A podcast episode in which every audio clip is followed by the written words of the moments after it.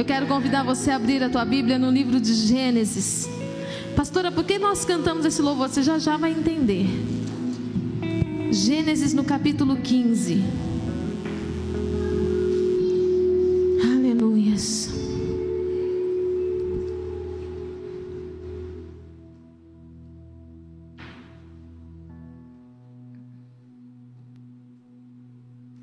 Quando você encontrar, diga glórias a Deus. Gênesis 15, do verso 1 ao 6, diz assim a palavra do Senhor. Depois destes acontecimentos, veio a palavra do Senhor a Abrão, numa visão, e disse: Não temas, não temas, Abrão, eu sou o teu escudo e teu galardão será sobremodo grande.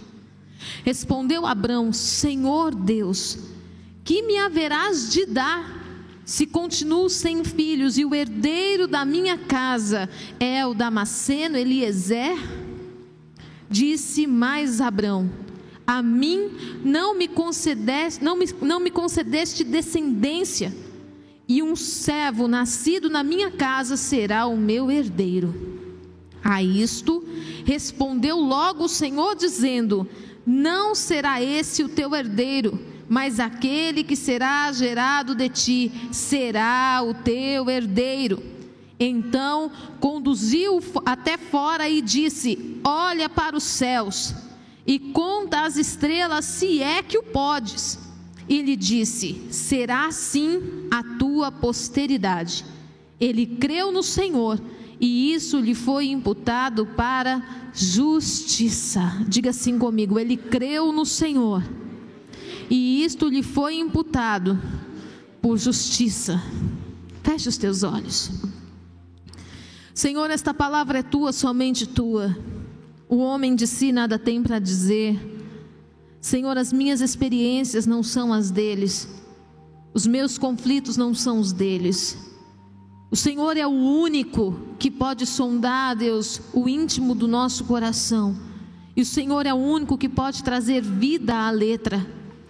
Deus, que o Senhor possa falar com cada um individualmente de forma que eles entendam, de forma que eles compreendam a tua voz, de forma que eles compreendam que o Senhor ouve a oração que o Senhor tem visto, Senhor, ó Deus, tudo aquilo que tem passado em cada coração. Deus, que eles possam sair daqui deste culto, Pai, aqueles que estão em casa nos acompanhando, que eles hoje possam ter a certeza que o Senhor é por eles, que o Senhor é por nós, que a tua destra permanece levantada e que o Senhor é um Deus de amor e não nos desampara, que a tua palavra encontre acesso aos lugares mais escondidos do nosso coração, que todo bloqueio, toda resistência, tudo aquilo que vem para impedir los de ouvir a palavra caia por terra, toda cegueira espiritual agora seja desfeita, que as escamas caiam dos olhos, Senhor. Meu Deus, que os corações endurecidos pelas guerras hoje possam encontrar na voz de muitas águas, Senhor, ó Deus, o quebrantamento necessário para voltar os olhos para ti. Meu Deus, que nossa mente seja levada cativa ao Senhor e não seja, Senhor, outra voz a falar falar ao nosso coração nessa noite, a não ser a tua, Senhor, em nome de Jesus. Amém. Glória a Deus. Você pode se assentar. Talvez você possa dizer assim: vamos falar de Abraão nesse tempo? De novo Abraão? Não. Eu não quero falar de Isaac eu não quero falar de Abraão, eu quero falar de Deus. Mas eu quero falar com os Abraãos que estão aqui nessa noite. Assim como Deus falou comigo. Nós podemos observar aqui num cenário, em Gênesis no capítulo 15, que Deus se revela a Abraão de uma forma muito especial. Em qual momento? Num momento em que aparentemente tudo estava bem. Abraão tinha vencido uma guerra, a guerra dos quatro reis contra cinco. Abraão tinha visto a prosperidade alcançar a vida dele. Abraão tinha tido um encontro com Melquisedeque e ele tinha sido o primeiro a experimentar do vinho e do pão, encontro com o príncipe da paz, o rei da paz. Aparentemente na vida de Abraão estava tudo bem. Aquilo que nós estamos buscando incessantemente, aquilo que nós queremos viver, Abraão tinha vivido. E qual é então, por que, que Deus aparece para Abraão? Porque Abraão estava vivendo o seu pior momento interior. Exterior estava tudo certo. Abraão já era notado na terra. Ele já era alguém socialmente desejável já possuía as riquezas, era alguém bem afamado, mas dentro dele existia o maior conflito que um homem poderia viver. Porque o que Abrão queria ter, o dinheiro não podia comprar. A boa fama de Abrão não poderia dar. A boa posição dele na sociedade não poderia proporcionar. E Abraão estava se vendo completamente impotente diante daquela situação. No capítulo 13, Deus fez uma promessa para Abraão. Deus falou para ele assim: Eu vou te dar a terra de Canaã. Eu vou dar a terra de Canaã a você e a sua descendência. Naquele momento, para Abraão acreditar naquela promessa foi fácil. Sara ainda tinha possibilidades de gerar. Abraão ainda tinha vigor, ainda tinha força. Foi fácil, então ele pensou: se Deus disse que vai nos dar um filho, então Deus assim o fará. Quem sabe amanhã, o mês que vem, o ano que vem. Mas passaram-se 25 anos e essa promessa não se cumpriu. Então, qual foi o conflito que Abraão entrou? Primeiro, será que foi Deus que falou comigo? Será que foi realmente Deus que me fez uma promessa? Ou será que eu estava tão desejando alguma coisa que coloquei palavras na boca de Deus a meu respeito? Ei, não permita que os tempos de trevas tire de você a certeza da palavra que Deus liberou sobre a sua vida. Não permita que as coisas que ainda não aconteceram roube de você a certeza do quão amado você é por Deus. Você é filho, filha, gerado nas entranhas do Senhor. Deus não se moveria como obra de emoção para se, se descer até aqui, se abalar até aqui para te fazer uma promessa que Ele não tivesse intenção de cumprir. E muitas vezes nós estamos achando que Deus age com a gente como nós agimos com Ele. Quantas vezes você fez um voto ao Senhor motivado pela emoção do momento?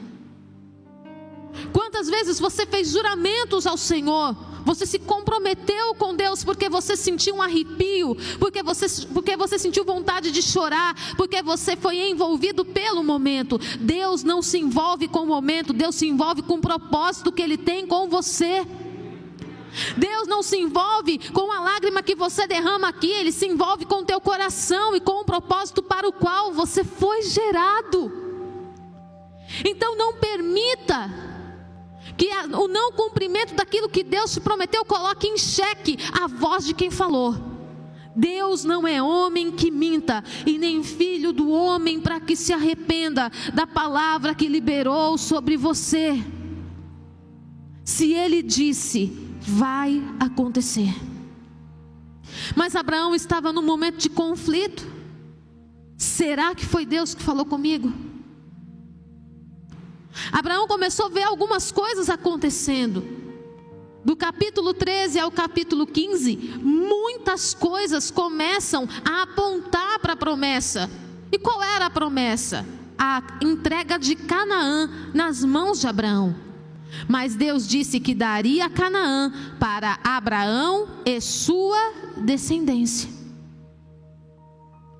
Abraão começa a ver as conquistas acontecerem. Ele começa a ver parte daquilo que Deus prometeu se cumprindo. Mas chega aqui um momento que Deus fala assim: depois destes acontecimentos, a palavra diz: veio a palavra do Senhor a Abraão dizendo: Não temas, Abraão, eu sou o teu escudo e o teu galardão será sobremodo grande. Abraão fala assim: Não, Senhor, eu não quero mais nada. O que, que o Senhor está me prometendo ainda que vai dar? Se o que eu já tenho, eu nem sei para quem eu vou deixar. Não preciso de mais nada. O que eu tenho já está bom demais. Eu já posso ser considerado o homem mais próspero da face da terra. E aí, o Senhor Deus, ele responde para o Senhor Deus: Que me haverás de dar, se ainda continuo sem filhos e o herdeiro de minha casa é o Damasceno Eliezer? Disse: Nisso, a palavra do Senhor diz: Nisso prontamente respondeu o Senhor. Deus não respondeu a Abraão a respeito de nenhum outro questionamento, mas quando Abraão questionou a promessa, imediatamente veio a resposta do Senhor, dizendo para ele: Você se esqueceu. Então quer dizer que eu sou Deus, eu sou o Deus que cumpre o material e eu não cumpro o espiritual? Então quer dizer que eu sou o Deus que abre uma porta de emprego, mas não sou capaz de transformar o teu interior, as tuas dores, de perdoar o teu pecado? Então quer dizer que eu sou o Deus que posso chamar a existência um milagre na tua saúde, mas eu não posso transformar teu casamento? É isso, Abraão, que você está me dizendo hoje? Que eu sou o Deus das coisas naturais, mas da sobrenatural que está dentro de você eu não posso agir? Então quer dizer que eu sou o Deus que te dei vitória sobre os reis, que te prosperei na terra do teu inimigo, mas eu não posso fazer você gerar um filho na tua velhice. Prontamente o Senhor responde para Abraão: Não será esse o teu herdeiro, mas aquele que será gerado de ti será o teu herdeiro. E uma coisa me chama a atenção na palavra, porque o Senhor, a palavra fala que imediatamente o Senhor o conduziu para fora e disse: Olha para o céu e conta as estrelas, se é que podes. E sabe o que, que Deus falou comigo aqui? Que muito mais do que você imagina, o inimigo está lutando contra as promessas que Deus te fez. Muito mais do que você pode imaginar. Não foram os teus planos de 2019 que ficaram paralisados. Mas a promessa do Senhor ficou paralisada na sua vida, sabe desde quando? Desde o dia que você se trancou dentro de casa. O território da casa limitou a visão de Abraão. Quando a palavra fala que, quando Abraão começa a questionar a Deus, aonde é que Abraão estava mesmo? Dentro da tenda. O que foi que Deus teve que fazer para lembrar Abraão de uma promessa? Trazê-lo para fora e mandar olhar para o céu. O que, é que essa pandemia mais fez com a população? O que, é que essa pandemia fez com a igreja? Todo mundo dentro de casa. Sabe por quê? Porque dentro de casa a gente só enxerga problema. Porque dentro de casa a gente enxerga a dificuldade do cônjuge. Dentro de casa a gente enxerga o problema dos filhos. Quantas mães foram surpreendidas com problemas graves em seus filhos, que elas não sabiam, porque os filhos estavam na escola, porque os filhos faziam cursos, entre tantas coisas. Quantos pais foram surpreendidos com filhos autistas, com filhos que sofrem de esquizofrenia, filhos que estão tendo crises violentas de ansiedade, entre outros problemas, outras situações, mas que não era percebido antes, foi só colocar dentro de casa que tudo apareceu. Quantas pessoas começaram a perceber que a sua família gerava nele ou nela a sensação de impotência? Dentro de casa, os pais perceberam o quanto os filhos estão desenfreados. Dentro de casa, o marido percebeu o quanto a esposa mente. Dentro de casa, a esposa percebeu o quanto o marido é preguiçoso. E gerou-se um sentimento de impotência do mesmo jeito que gerou no coração de Abraão a impotência. Observar Sara fez Abraão pensar como? Quando? Nunca. É impossível. Como talvez nós estejamos falando para as situações que estão sendo apresentadas a nós. Eu acredito que Deus permitiu que passássemos um tempo em casa, para que pudéssemos observar pelo que orar, o que clamar. Mas infelizmente Satanás tem ceifado a muitos da presença do Senhor, com o sentimento do que adiantou. O que adiantou ficar na igreja todo esse tempo? O que adiantou estar envolvido em ministério? O que adiantou eu servir a Deus como eu servia? Olha a minha casa, olha a minha família, olha o meu casamento, olha as dívidas acumulando, a empresa faliu, olha o que está acontecendo. Se você continuar dentro da tenda, as impossibilidades vão ser tão reais quanto você. Se você continuar dentro da tenda, ouvindo a voz dos problemas, as impossibilidades só vão aumentarem, só vão crescer. A situação, o conflito que Abraão estava vivendo era tão grande que precisou Deus tirá-lo do cenário e colocá-lo do lado de fora. Será que você não está precisando se colocar um pouquinho do lado de fora desse ambiente todo que tem te pressionado para você entender quem é Deus na sua vida? Para você entender o que, que Deus está fazendo? Deus iria dar um filho para Abrão, que o faria ser chamado de pai de multidões, mas nem o nome dele tinha sido mudado ainda. A palavra fala que no capítulo 13, o Senhor fez uma promessa. Crer diante da sua possibilidade não é crer. Crer diante daquilo que você acredita que vai dar certo dentro do seu mapinha de milagre não é crer. Quantas vezes você ora a Deus por um milagre e você fala, mas se Deus não me atender, eu vou recorrer a um empréstimo no banco. Mas se Deus não fizer, até o dia X, eu vou buscar socorro no cunhado. Eu sei quem pode me ajudar. Quantas vezes nós estamos orando ao Senhor por algo, dizendo a Deus que nós cremos no milagre com um plano B escondido na manga? Isso não é crer. Mas a palavra do Senhor fala no capítulo 15, no verso 6: Ele creu no Senhor, e isso lhe foi imputado por justiça. Agora, depois de 25 anos, ele crê no Senhor, porque agora só tinha o Senhor para ele acreditar porque agora ele sabia que não era por métodos humanos, não era mais na condição natural, era só através de um milagre.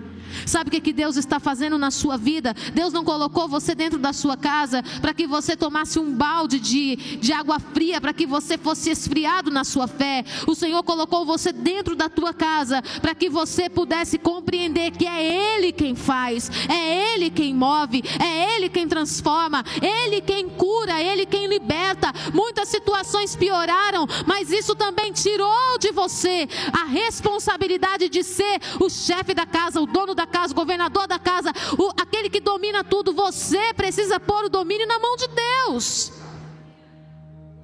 Tem coisa que Deus está quebrando em nós. Deus não poderia gerar Isaac para Abraão, ele tinha que gerar Isaac para Abraão. E nesse tempo, Deus está mudando o nosso nome. Foi a partir desse, desse, dessa fé, desse momento, que ele se tornou o pai da fé.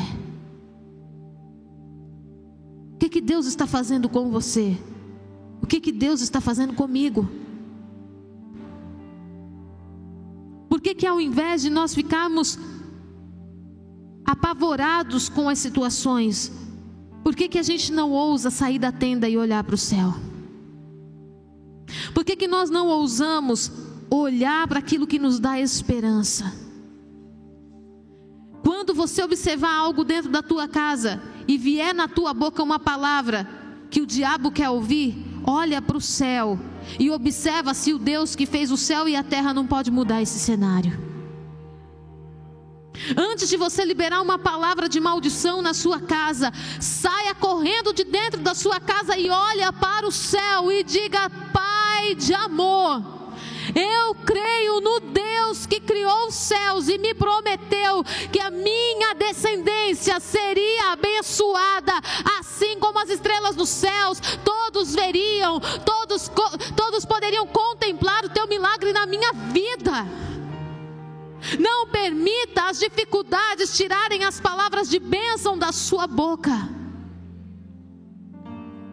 Saia do cenário que compromete a promessa. Saia do ambiente que está fazendo você se esquecer quem é Deus. No capítulo 13.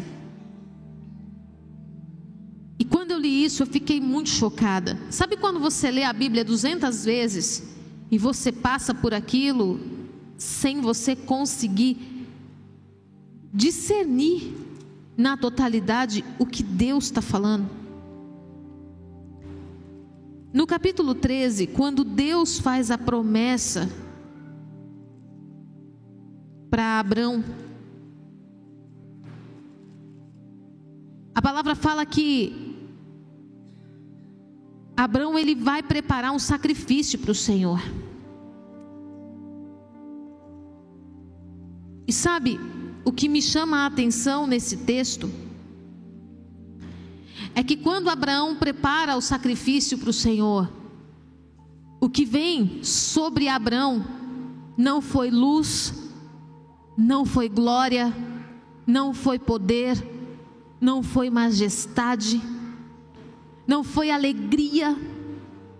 O que veio sobre Abrão foi um sono tão profundo que ele não conseguiu ficar de pé. E quando ele dormiu, veio tão densas trevas. A palavra fala que eram densas as trevas, densas. De uma forma tal que ele não conseguia enxergar absolutamente nada. E quando isso aconteceu, a palavra fala que nesse momento o Senhor faz uma promessa. E a promessa é que ele entregaria Canaã nas mãos dos filhos da descendência de Abraão, mas que antes eles passariam 400 anos no Egito que eles seriam escravizados, humilhados, que eles seriam torturados. E eu fiquei lendo isso daqui, eu falei, Deus. Então quer dizer que no momento que esse homem vai entregar uma oferta para o Senhor, o que desce sobre ele não é a tua luz, mas foram densas trevas. E Deus falou: porque eu também habito, porque eu também trabalho no escuro. Deus falou, porque eu também trabalho nos tempos de, de trevas. Quando ninguém está vendo nada, eu estou fazendo alguma coisa. Deus estava revelando para Abraão o que aconteceria para lá de 400 anos. Deus estava trazendo a luz para ele de quem seriam seus descendentes e o que eles vivi, viveriam, enquanto Abraão estava em plenas trevas. Sabe, você não está enxergando nada, mas não quer dizer que Deus não está fazendo. Não quer dizer que Ele não esteja cumprindo a promessa. Não quer dizer que Ele não esteja movendo. O Deus que te fez uma promessa e que te levantou e mandou você sair da tua parentela é o Deus que te sustenta, é o Deus que garante, é o Deus que te envia, é o Deus que cumpre. Ele não vai falhar. Então não falhe você, não retroceda. Não retroceda. Essa é uma noite que o Senhor está chamando você para sair da tua casinha. Quem mandou você entrar nessa casinha? Quem mandou você entrar nessa tenda? Pastora, foi Deus. Enquanto Abraão estava do lado de fora, ele estava tendo muitas vitórias. Mas dentro de casa ele estava se sentindo derrotado. Quantos homens nesse tempo estão se sentindo completamente derrotados? Homens que perderam seu emprego, perderam a oportunidade de serem o provedor da casa. Quantos homens estão sendo humilhados nesse momento? Quantas esposas sem sabedoria dizendo a eles: saia da minha casa.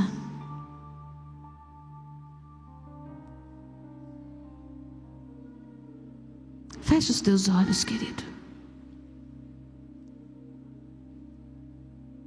Você está na casinha. Você está na casinha. Mas essa é a noite que o Espírito de Deus está te dizendo assim: ó, vem para fora. É tempo de você sair da casinha. Sai do lugar que limita a tua visão. Sai do lugar que está gerando dentro de você a impotência de acreditar em Deus. Louvado seja Deus, que tem nos mostrado que em nós nós não podemos nada. Mas isso não quer dizer que ele deixou de ser Deus. Agora é tempo dele se revelar em nós e através de nós. Esses últimos meses, eu tive a oportunidade de entrar na casinha. E eu pude contemplar algumas coisas das quais eu olhei e falei: Deus, eu não dou conta. Aconteceram situações que, diante de Deus, eu passei três dias chorando sem parar. Porque a impotência veio. Porque veio o sentimento de culpa, veio o sentimento de fracasso. Veio uma dor tão insuportável que eu pensei que eu ia morrer.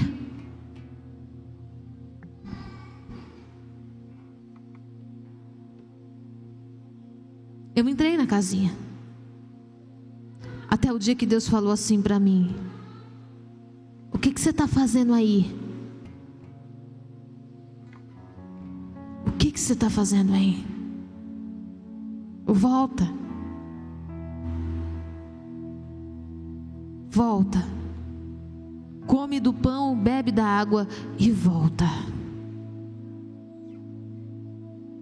Porque eu fui contigo para derrotar os profetas de Baal e eu serei contigo para derrubar Jezabel.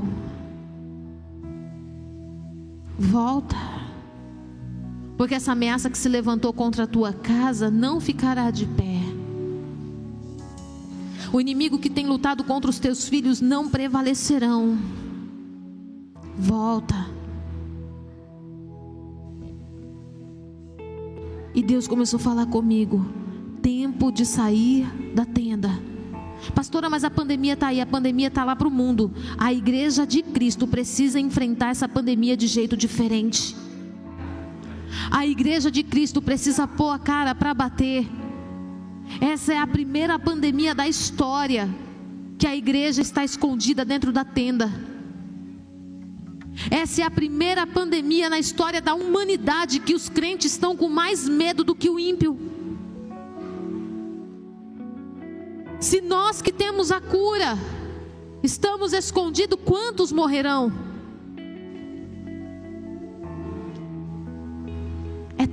De sair da tenda é tempo de olhar para o céu e receber de novo do poder de Deus. É tempo de olhar para o céu e saber que está acontecendo uma divisão no céu agora. Não é uma divisão na, na autoridade de Deus com os anjos, não. Hoje eu recebi uma foto de uma irmã de Tangará da Serra que ela falou assim: Pastora, Deus disse que ia me dar um sinal. Ontem à tarde, quando eu olhei para o céu, tinha uma divisão no céu. O sol estava lá, mas só um lado brilhava, do outro não. E é notável na foto um risco no céu. Um lado muito claro e o outro não. E eu não respondi para ela. Eu fiquei com essa imagem na minha cabeça. Só que Deus está falando que chegou o tempo do divisor de águas na nossa vida. Chegou o tempo do antes e depois. Chegou o tempo do, de Deus revelar o poder dele sobre nós. Tempo de sairmos da tenda. Tempo de sairmos da tenda. Há coisas que você pensa que para resolver você vai ter que estar na tenda. Ei, tem coisa que Deus só cumpriu quando Abraão saiu da tenda. Você viu tudo que precisava? Você viu que Sara é estéreo e já está velha, não tem mais jeito? Viu? Agora pronto, agora é com Deus. Sabe por que, que Deus permitiu a gente na casinha? Para que a gente nunca viesse bater no peito e dizer: fui eu que fiz. A glória dele.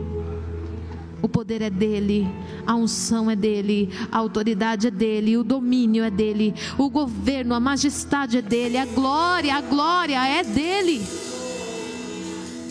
Hera